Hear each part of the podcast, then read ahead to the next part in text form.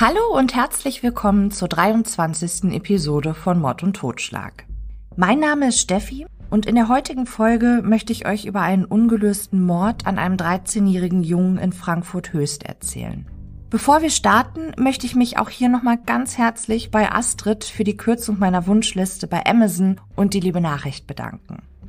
Und ich muss vorab eine kleine Warnung aussprechen. Um das Ausmaß dieses Mordes verstehen zu können, ist es unumgänglich, dass wir besprechen, was der Mörder mit Tristan getan hat.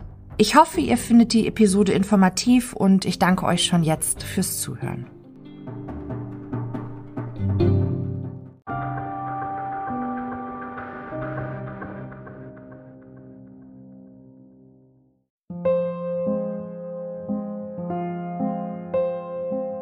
Guten Tag. Hier ist der Anrufbeantworter von Bernd und Tristan Grübach. Bitte hinterlassen Sie eine Nachricht. Der Junge auf dem Anrufbeantworter ist Tristan Brübach. Tristan wird am 3. Oktober 1984 in Frankfurt am Main als einziges Kind von Iris und Bernd Brübach geboren. Der kleine Junge wächst im Frankfurter Stadtteil Höchst auf. Die kleine Familie hat viele Probleme. So hat Vater Bernd ein Alkoholproblem und Mutter Iris erkrankt an schweren Depressionen und stürzt sich infolge der Erkrankung 1995 in Höchst von einem Hochhaus. Tristan ist da gerade mal zehn Jahre alt. Von nun an liegt es an Bernd, den Lebensunterhalt für die Familie zu bestreiten und sich um seinen Sohn zu kümmern. Unterstützung bei der Versorgung und Erziehung erhält Vater Bernd von seiner Mutter, der Großmutter von Tristan. Vater und Sohn ziehen in die Nähe der Oma in den Stadtkern von Frankfurt unter Lederbach. Die Großmutter ist von nun an eine wichtige Bezugsperson für Tristan. Trotz dieses schlimmen Schicksalsschlages entwickelt sich Tristan im Großen und Ganzen altersgerecht. Auch zu seinem Vater hat der Junge eine gute Beziehung. Bernd Brübach arbeitet im Schichtbetrieb am Frankfurter Hauptbahnhof. Und obwohl die Großmutter das Vater-Sohn-Gespann unterstützt und ihr Enkel viel Zeit mit ihr verbringt, ist Tristan doch auch häufig sich selbst überlassen, verbringt viel Zeit allein und hat dadurch Freiheiten, die andere 13-jährige Kinder nicht unbedingt haben. Tristan muss früh Eigenverantwortung übernehmen. Er steht morgens allein auf, macht sich für die Schule fertig und plant seinen Tagesablauf selbstständig. Soweit ein 13-jähriges Kind das eben kann. Er liebt Videospiele, geht leidenschaftlich gerne Fußball spielen und beschäftigt sich ausgiebig mit seinem Haustier, dem Kaninchen Hoppelfried. Tristan liebt Tiere. Seine Lehrer beschreiben den Jungen als selbstbewusst, aber ruhig und unauffällig. Dennoch wird Tristan häufig von anderen Jugendlichen drangsaliert oder gar bestohlen, obwohl er selbst körperliche Auseinandersetzungen zu vermeiden versucht. Er ist ein fröhlicher Teenager, der zwar wenige Freunde hat, aber immer bestrebt ist, Anschluss bei anderen, meist älteren Jugendlichen zu finden. Tristan verbringt einen Großteil seiner Freizeit um den Bahnhof in Frankfurt Höchst herum, sowie in den angrenzenden Straßen. Es ist denkbar, dass Tristan so Kontakt zu Menschen bekommt, die dem kriminellen Milieu zuzuordnen sind, wobei nicht davon auszugehen ist, dass er Teil irgendwelcher krimineller Machenschaften war. Seine Grundschulzeit absolvierte Tristan an der Walter Kolb Schule in Frankfurt Höchst. Dann kam er auf die Meisterschule in Frankfurt-Sindlingen. 1998 ging er in die fünfte Klasse. Doch dann kommt jener Tag im März, der bei den Menschen noch immer für Entsetzen sorgt und die Ermittler nicht ruhen lässt.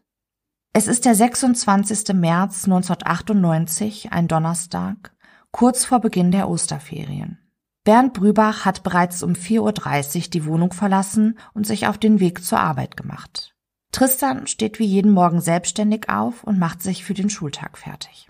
Gegen 8 Uhr ruft er aus einer Telefonzelle nahe seinem Zuhause seinen Vater auf der Arbeit an. Er habe Rückenschmerzen und wolle lieber zum Arzt, statt zur Schule zu gehen. Bernd Brübach kann seinen Sohn jedoch davon überzeugen, zunächst doch in den Unterricht zu gehen. Sollten die Rückenschmerzen nicht besser werden, könne er im Anschluss an den Unterricht immer noch seinen Hausarzt aufsuchen. Als Tristan die Telefonzelle verlässt, sieht er seinen Freund Boris auf sich zukommen.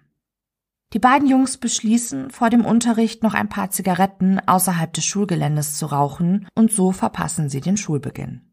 Tristan kommt erst zur zweiten Schulstunde gegen 9 Uhr in seine Klasse. Zwischen 12.30 Uhr und 13.15 Uhr ist Mittagspause und die Schüler nehmen gemeinsam eine warme Mahlzeit ein. Es ist 13.15 Uhr, als Tristan seine Lehrerin fragt, ob er zu seinem Hausarzt dürfe. Er habe schon den ganzen Tag starke Rückenschmerzen. Am Vortag sei er von einem Baum gefallen und habe sich dabei wohl verletzt. Später stellt sich heraus, dass Tristan und sein Freund Mike sich am Tag zuvor mit Steinen beworfen und ein Stein Tristan am Rücken getroffen hatte. Die Lehrerin genehmigt Tristan, die Schule früher zu verlassen und so macht sich der Junge gegen 13.30 Uhr auf den Weg. Eine Schülerin aus der Parallelklasse von Tristan sieht ihn, wie er an der Bushaltestelle Alesina-Straße nahe der Schule in den Bus Richtung Bahnhof Höchst einsteigt und sich für die Fahrt wie immer auf die hintere Rückbank setzt. Es ist zwischen 14 Uhr und 14.20 Uhr, als Tristans Freund Boris ihn im Bus sitzend entdeckt. Boris selbst aber saß im Bus einer anderen Linie. Er probierte vergeblich, Tristan auf sich aufmerksam zu machen, aber da ihm das nicht gelang, entschloss er sich aus dem Bus auszusteigen und zum Bahnhof Frankfurt Höchst über eine Abkürzung zu laufen. Eilig durchquert er die Fußgängerzone, die der Bus, in dem Tristan sitzt, auf einem längeren Weg umfahren muss. Am Bahnhof Höchst angekommen, kann Boris Tristan aber nicht finden, und so beschließt er, sich auf den Heimweg zu machen. Ein Schüler der Hostato-Schule sah Tristan um 14.15 Uhr oder 14.25 Uhr allein auf einer Bank am Höchster Bahnhof sitzen. Das letzte Mal lebend wird Tristan von einer Frau gesehen, die mit ihrem Hund in der Bruno-Asch-Anlage, ähnlich einer kleinen Parkanlage, in der Nähe des Bahnhof Höchst spazieren geht. Es ist gegen 15.20 Uhr. Tristan sitzt auf einer Bank, als er mit der Hundebesitzerin ins Gespräch kommt. Sie sprechen ein wenig und Tristan streichelt währenddessen ihren Hund. Nachdem sie sich verabschiedet haben, dreht die Frau sich noch einmal um und beobachtet, wie sich zwei Männer nach ihren späteren Aussagen mit ausländischem Aussehen neben Tristan auf die Bank setzen. Zwischen 15.20 Uhr und 15.30 Uhr begibt sich Tristan dann in Richtung des Südeinganges vom Liederbachtunnel, der häufig als Abkürzung genutzt wird. Oberhalb des Tunnels verlaufen die Bahngleise. Die Umgebung um den Bahnhof herum ist sehr belebt, doch der Liederbachtunnel selbst liegt abseits des Trubels, etwas versteckt von einer dichten Böschung und nicht einsehbar. Ein kleiner Trampelpfad führt durch Gestrüpp hinunter zum Liederbach und zum Eingang des Tunnels. Durch den Tunnel fließt der Liederbach, der an manchen Zeiten des Jahres auch mal komplett ausgetrocknet sein kann. Der normale Wasserpegel des Baches beträgt 30 Zentimeter, so in etwa auch an diesem 26. März des Jahres 1998. Wer den Tunnel finden möchte, muss Ortskenntnisse besitzen. Hierhin verirrt man sich nicht einfach so. Der Liederbachtunnel ist ungefähr 100 Meter lang und in seinem Inneren ist es auch bei hellstem Sonnenschein dunkel. Neben dem Flussbett befindet sich erhöht ein schmaler Fußweg und ein Betonsockel. Sowohl vom Süd- als auch vom Nordeingang kann man jeweils das Licht am Ende des Tunnels sehen, doch der mittlere Teil des Tunnels liegt zu jeder Tageszeit in kompletter Dunkelheit. Eine Beleuchtung gibt es nicht. Durch die Abgeschiedenheit gehen hier auch häufig dunkle Gestalten ihrem Treiben unbekümmert nach. Jüngere Kinder liefen gerne durch den unheimlichen Liederbachtunnel, um ihren Mut unter Beweis zu stellen. Von der Bruno-Asch-Anlage vorbei am Bahnhofsgebäude bis zum südlichen Eingang des Tunnels sind es etwa 400 Meter bzw. circa 5 Gehminuten. Da Tristan nördlich des Tunnels wohnt, ist es gut möglich, dass er am Tage seines Todes den Tunnel, wie so häufig, als Abkürzung nutzen möchte. Es ist circa 15.30 Uhr, als drei Jugendliche, die sich auf einem Spielplatz nahe des Nordeinganges aufhielten, beschließen, den Liederbachtunnel zu durchqueren, um zum Bahnhof Höchst zu gelangen. Dort wollen sie einen Bus nehmen und zum Sportplatz fahren. Vom Nordeingang blicken sie in den Tunnel und sehen die Silhouette eines Mannes, der sich über etwas herüberbeugt, das auf dem Betonsockel liegt. Das kommt ihnen unheimlich vor, und so entscheiden sie sich, nicht durch den Tunnel zu gehen, sondern einen Umweg zu nehmen.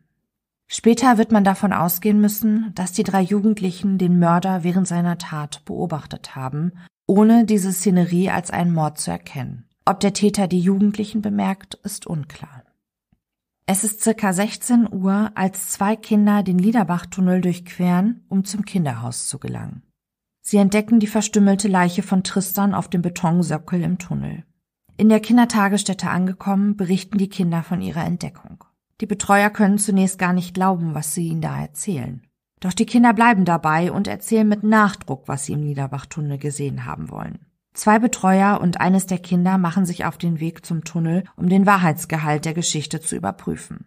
Sie entdecken die grausam zugerichtete Leiche des Jungen. Um 17.08 Uhr wird der Notruf abgesetzt. Am Tatort findet die Polizei folgendes Bild vor. Auf dem Betonsockel, circa 25 Meter vom Eingang entfernt, liegt in Bauchlage eine junge männliche Leiche. Der Täter hat sein Opfer so abgelegt, dass es aussieht, als würde er schlafen. Die Jacke hatte der Mörder dem Jungen über den Kopf gezogen, um sein Gesicht zu bedecken. Seine Hose und Unterhose probierte der Täter wieder notdürftig hochzuziehen, was ihm aber nur zum Teil gelang. Auf Hüfte und Oberschenkeln drapierte er die Schuhe seines Opfers. Und obwohl die Polizisten erkennen, dass sich am Hals des Kindes eine große, klaffende Wunde befindet, bemerken sie, dass es nur erstaunlich wenig Blut am Fundort gibt. Deshalb gehen die Ermittler zunächst auch davon aus, dass der Fundort nicht auch der Tatort ist. Vor dem Südeingang des Tunnels liegen Tristans Schulsachen, seine Bücher und Hefte verteilt herum.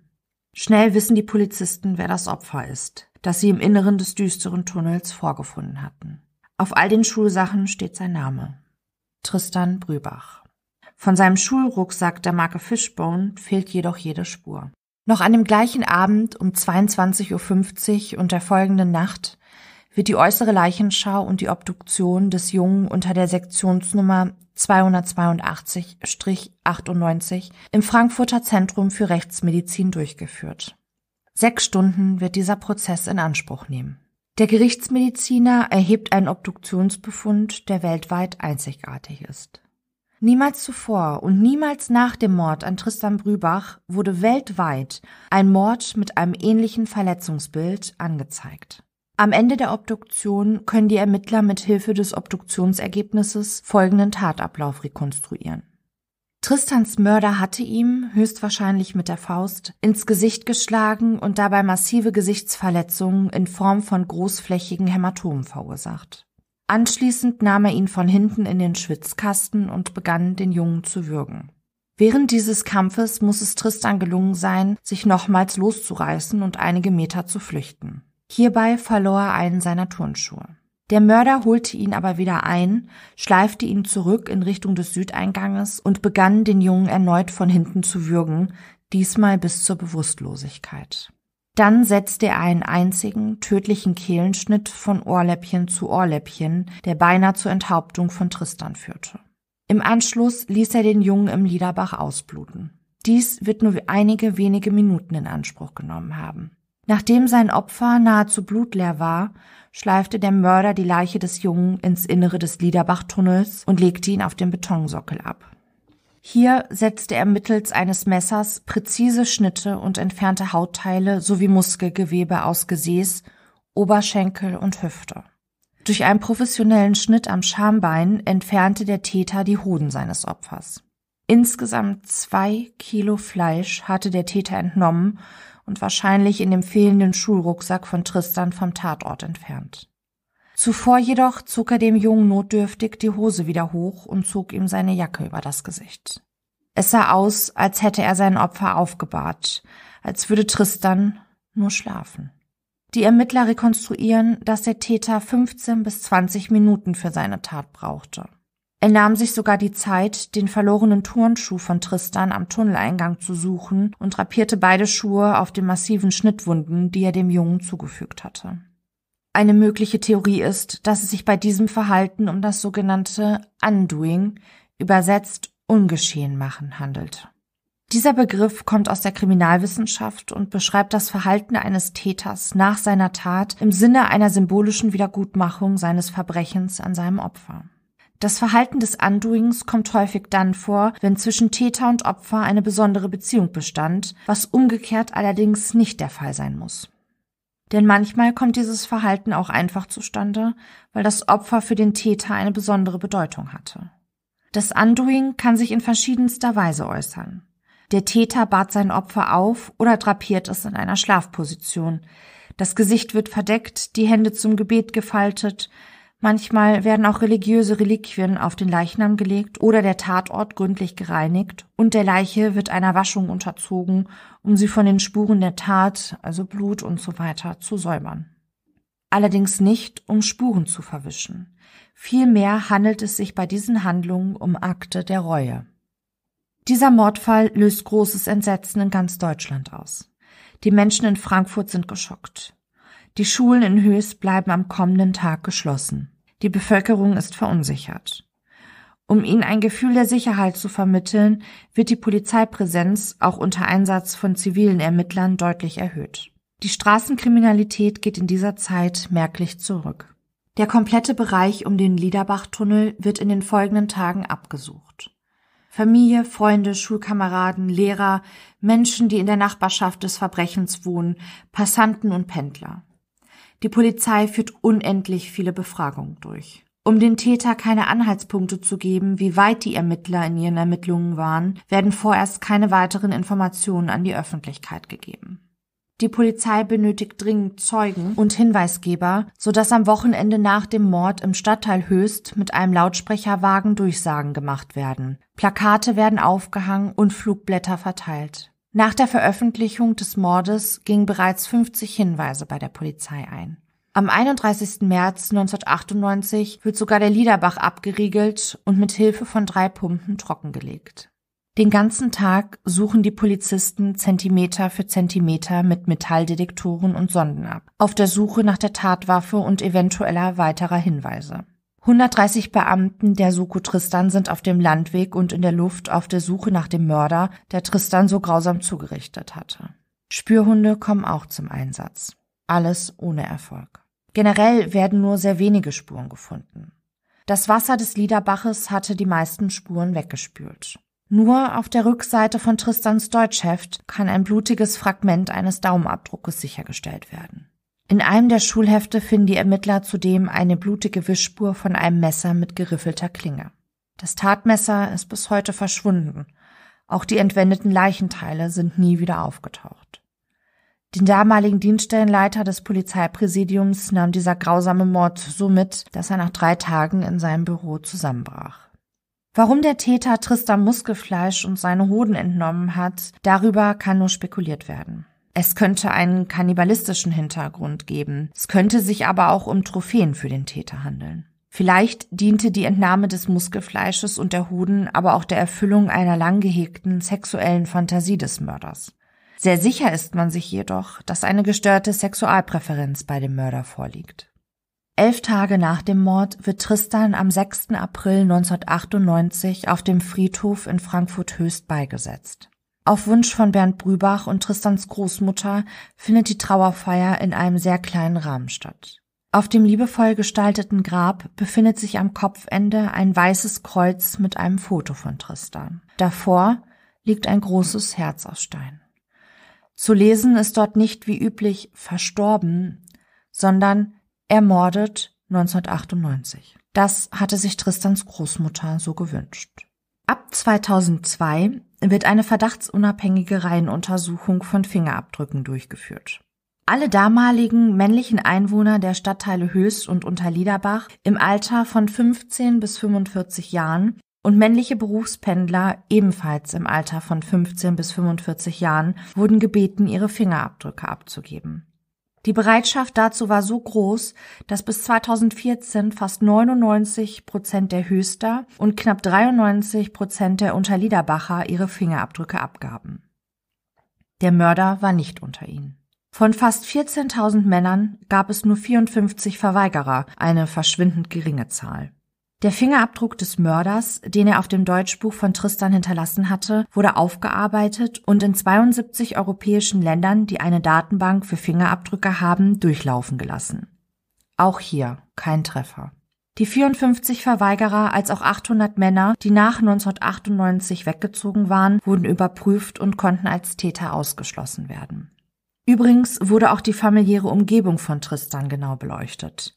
Der Mörder stammt sicher nicht aus seinem engeren Umfeld. Die Staatsanwaltschaft Frankfurt am Main hat für Hinweise, die zur Ermittlung von Tristans Mörder führen, eine Belohnung von 15.000 Euro ausgesetzt.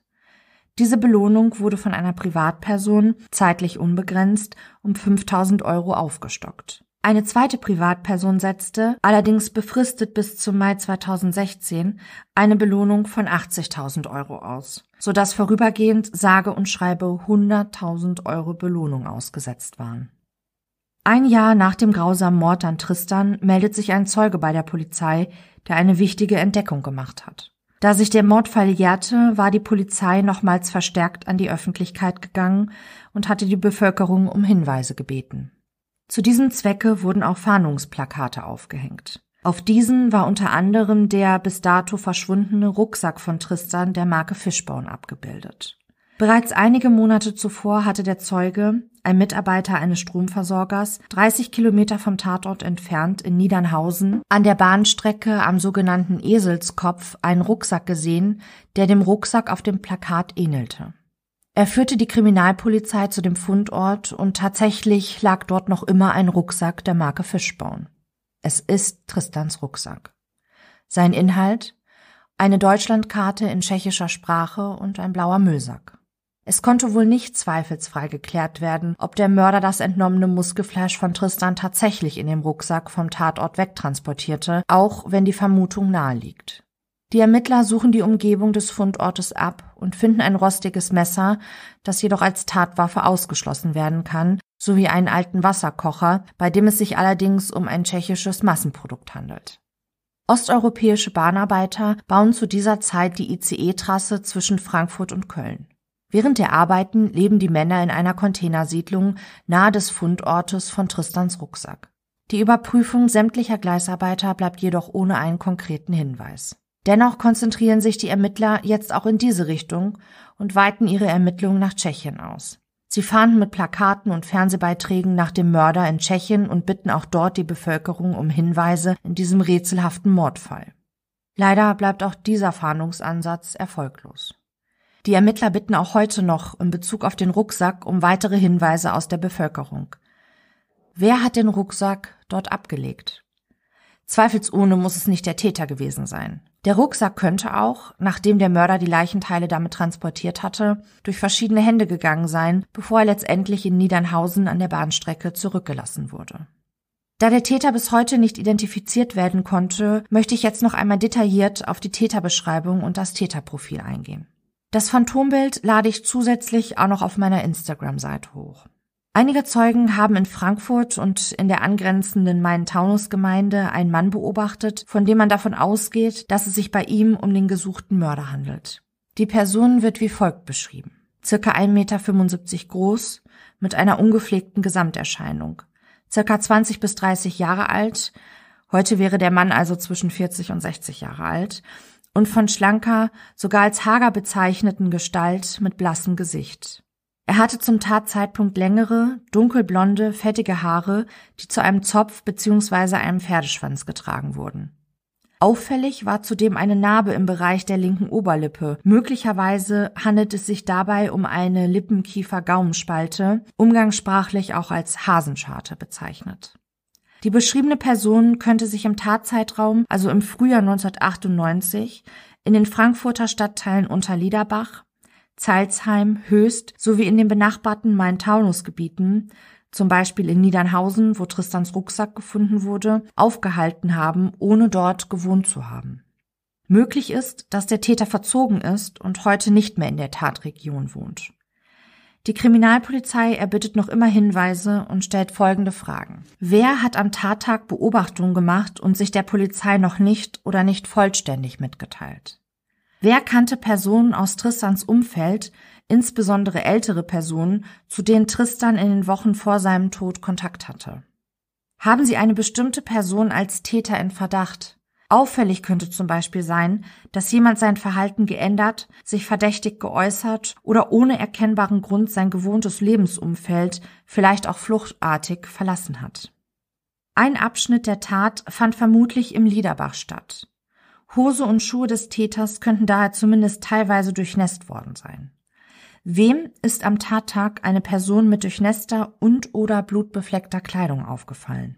Hinweise nimmt die Mordkommission Frankfurt und jede andere Polizeidienststelle entgegen. Die Rufnummer der Mordkommission findet ihr unter anderem auf der Seite mordfall-tristan.de und auf der Seite des BKAs. Beide Websites habe ich euch in den Show Notes verlinkt. Das Phantombild entstand nach Aussagen mehrerer Zeugen, die diesen Mann in unterschiedlichen Situationen beobachtet haben. Rund zehn Kilometer vom späteren Tatort entfernt liegt das Kinderheim Vinzenshaus in Hoffheim am Taunus. Ende 1997 bemerkten hier einige Jungen, wie sie von einem Mann aus dem angrenzenden Waldstück heraus beobachtet wurden. Er erschlich sich das Vertrauen der Jungen, lud sie ein, kaufte ihnen Süßigkeiten und Spielzeug. Auch er soll dem Mann auf dem Phantombild sehr ähnlich gesehen haben. Wenige Tage vor der Tat beobachtete Tristans Nachhilfelehrerin ihn in Begleitung eines Mannes, die dem Mann auf dem Phantombild ebenfalls ähnelte.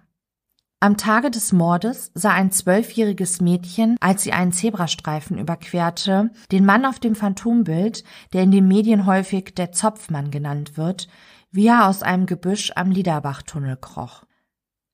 Eine Woche nach der Tat tauchte ein Mann in einer Anwaltskanzlei auf und sagte, dass er gerade erst aus dem Knast entlassen worden sei und schon wieder Scheiße gebaut habe. Da diese Kanzlei aber auf Wirtschaftsrecht spezialisiert war, gab ihm die Anwaltsgehilfin die Adresse einer Kanzlei, die auf Strafrecht spezialisiert war.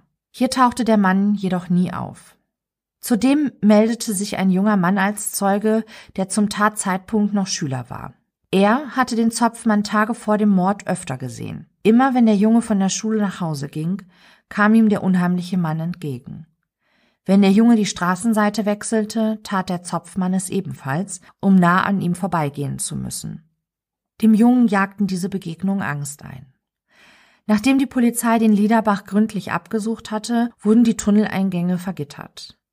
Man gelangt jetzt nur noch mit einem Schlüssel oder tauchend unter die Gitter hindurch in das Tunnelinnere.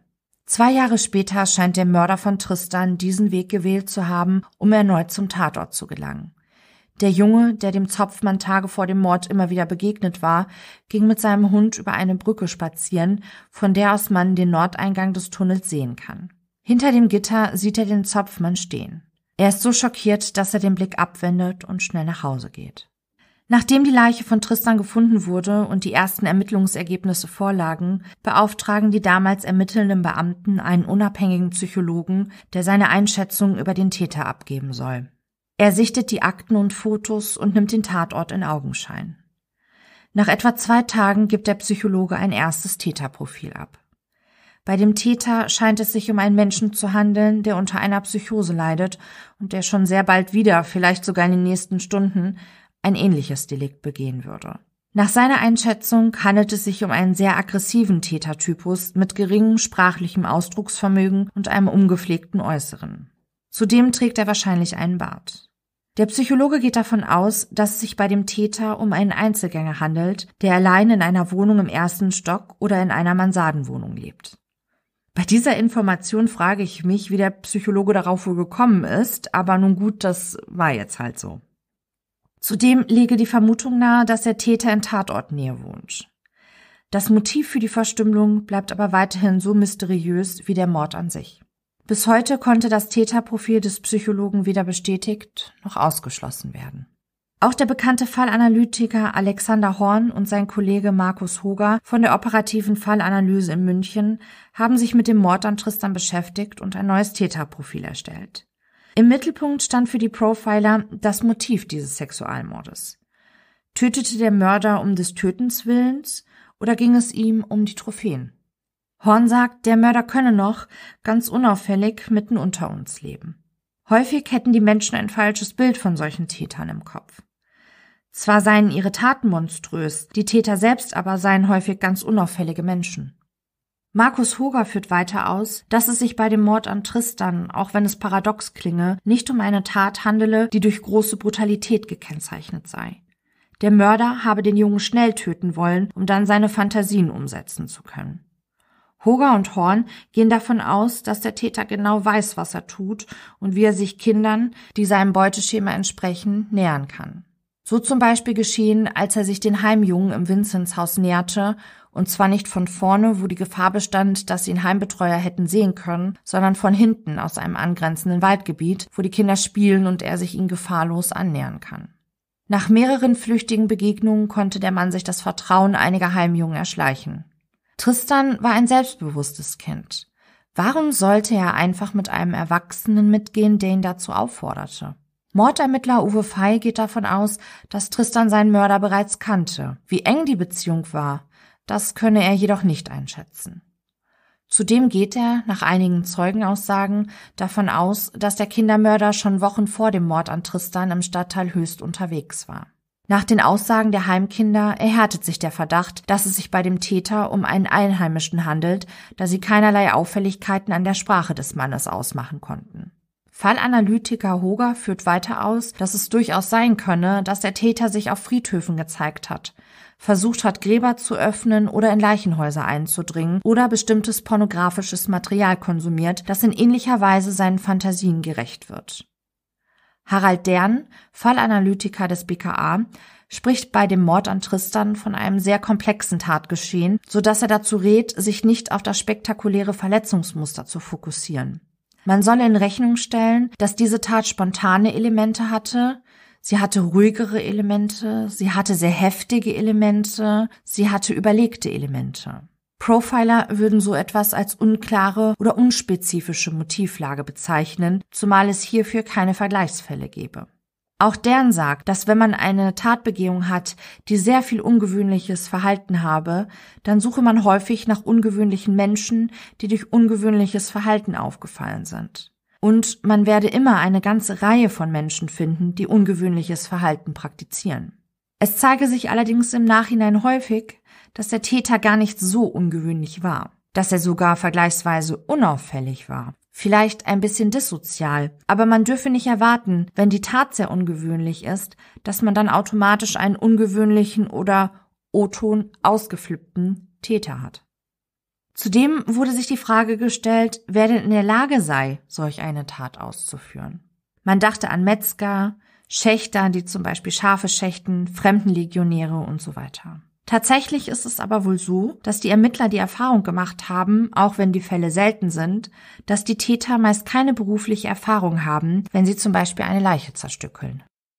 Dr. Martin Rettenberger, Direktor der Kriminologischen Zentralstelle, sagte, dass der Täter aus seiner Tat eine sexuelle Befriedigung gezogen hat. Möglicherweise ging es dem Täter gar nicht um die exzessive Gewalt, die im ersten Moment im Vordergrund zu stehen scheint, sondern um das, was mit dieser Gewalt möglich ist, nämlich durch diese Gewalt den Körper des Opfers zu kontrollieren. Teile der Leiche mitzunehmen, könne seine sexuellen Fantasien anregen oder befriedigen. Zudem komme es häufig bei solchen Taten zu einer unbewussten Planung. Ein Zwischending zwischen spontaner Tat und geplanter Tat. Wenn man solch eine Tat ausführe, brauche man bestimmte Gegenstände, die der Täter mit sich führen muss, und manchmal sei es aber so, dass Täter, die solche Delikte begehen, auch sagen, sie hätten zum Beispiel das Messer zufällig dabei gehabt. Das sei natürlich sehr unwahrscheinlich.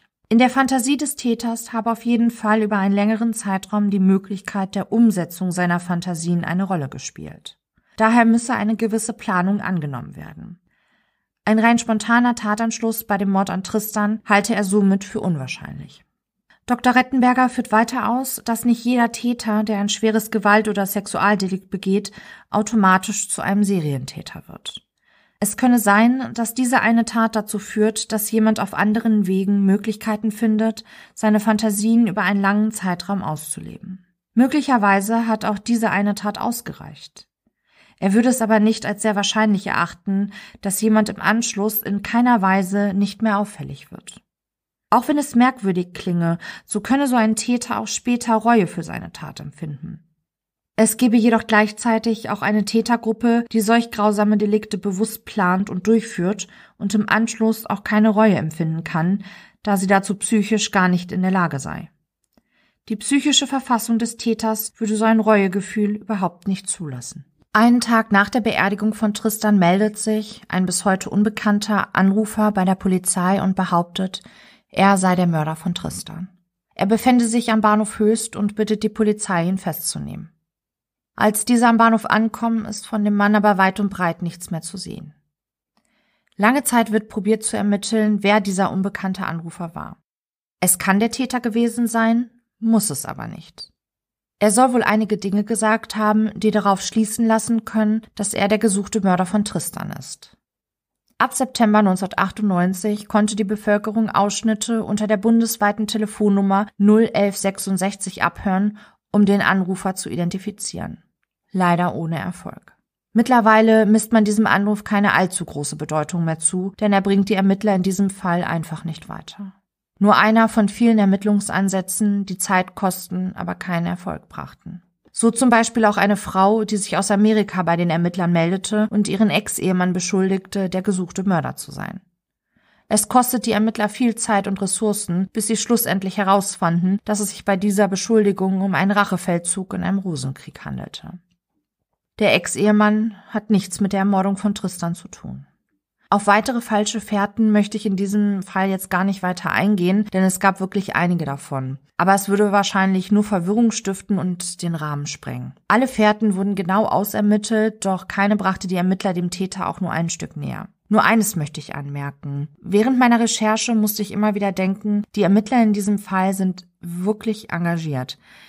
Allen voran der Kriminalhauptkommissar Uwe Fey und aktuell zuständige Ermittler in dem Mordfall Tristan Brübach.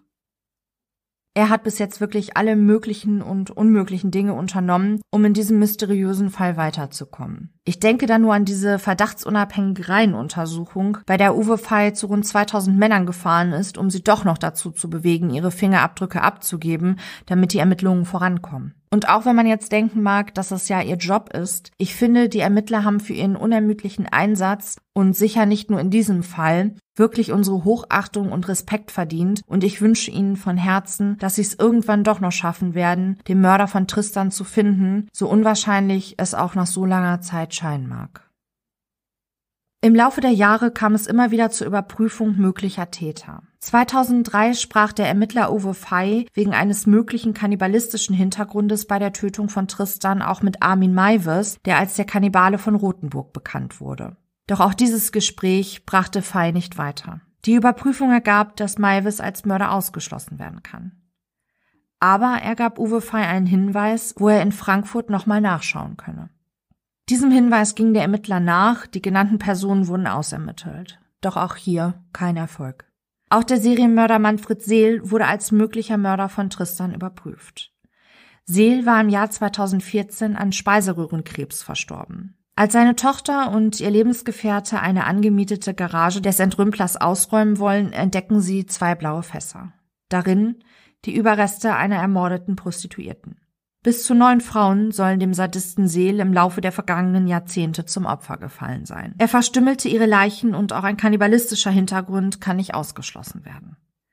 Bei einem seiner Mordopfer stellte Seel die Schuhe der Getöteten neben ihren Leichnam. Neben der örtlichen Nähe zwischen Frankfurt Höchst und Schwalbach am Taunus, wo Seel mordete, gab es wohl auch weitere Parallelen im Modus operandi, also die Art und Weise, wie der Täter handelte.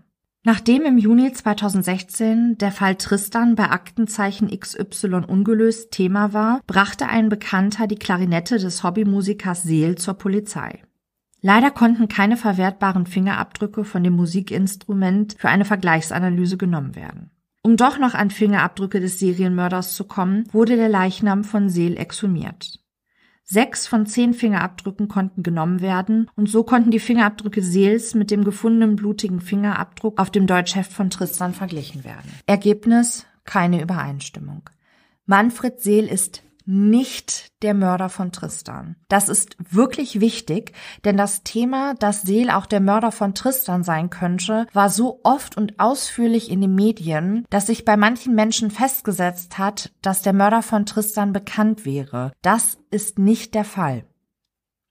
Dieses Jahr, also 2020, kam dann nochmal Bewegung in den Fall Tristan. Der 43-jährige Christian B., der als Hauptverdächtige in dem vermissten Fall Madeleine McCain gilt, weist optisch Ähnlichkeiten mit dem Phantombild des Zopfmannes auf. Das britische Mädchen verschwand im Mai 2007 spurlos aus einer Ferienanlage im portugiesischen Praia da Luz. Es wird nun geprüft, ob Christian B. der Mörder von Tristan sein kann. Allerdings handelt es sich bei dieser Überprüfung, genau wie bei Manfred Seel, um eine Routinemaßnahme. Es liegen aktuell keine Hinweise vor, dass Christian B. tatsächlich der Mörder von Tristan ist.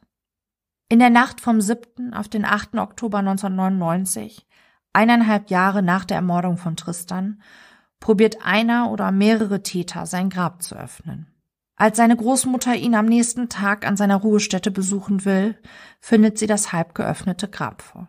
Auf mehreren Plastikplanen wurden ordentlich die Blumen des Grabes und die Erde voneinander getrennt aufgetürmt. Zum Glück scheint der oder die Täter jedoch gestört worden zu sein, so dass es nicht zur Öffnung des Sarges gekommen war. Über die Motivation hinter dieser Aktion kann auch nur wieder spekuliert werden. Grabschändungen dieser Art kommen in Deutschland sehr selten vor. Vandalismus auf Friedhöfen dagegen ist kein so ein unbekanntes Phänomen. Doch dass Gräber geöffnet werden und Leichenteile entwendet werden, das ist eher eine Rarität. Es kommt so selten vor, dass sogar Psychologen spekulieren, warum ein Mensch so etwas tut. Es ist tatsächlich wahrscheinlich, dass der Mörder zu seinem Opfer zurückgekehrt war und für die Schändung verantwortlich ist. Letztlich konnte aber bis heute nicht geklärt werden, wer und vor allem warum derjenige versuchte, an Tristans Leichnam zu kommen. Im Dezember 2014 verstirbt Bernd Brübach, der Vater von Tristan Brübach, im Alter von nur 59 Jahren, zerbrochen am Schicksal seines Sohnes und ohne in 16 Jahren je erfahren zu haben, wer sein Kind ermordet hat. Die Hoffnung, dass der Täter jemals gefunden wird, hatte er schon lange aufgegeben. Im April 2018 lief die Ruhefrist für Tristans Grab ab und da es keine Angehörigen mehr gibt, die Großmutter war auch bereits verstorben, stand zu befürchten, dass Tristans Andenken in völlige Vergessenheit geraten könnte. Die Ruhefristen von Gräbern sind von Bundesland zu Bundesland unterschiedlich. Nach der Ruhefrist wird die Fläche, auf der sich die Gräber befinden, geebnet.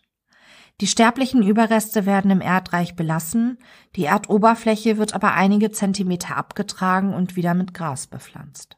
Für einige Menschen war das ein schmerzlicher Gedanke, wo ja noch nicht einmal der Mörder des Jungen gefasst wurde.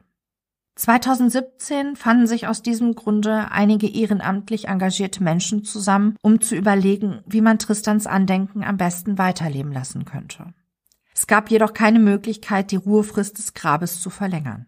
Die Einebnung des Grabes hätten nicht einmal Tristans Eltern oder nahe Angehörige verhindern können. Zwar stand auch kurz im Raum, eine Exhumierung vorzunehmen, jedoch entschied sich die Gruppe schnell aus Pietätsgründen dagegen. Und sie fanden eine gute Lösung. Ganz in der Nähe von Tristans ursprünglicher Grabstätte wurde eine Gedenkstätte errichtet, die am 26. März 2008 an seinem 20. Todestag feierlich mit einer Gedenkfeier eingeweiht wurde. Bis heute hat die Polizei über 23.000 Hinweise abgearbeitet.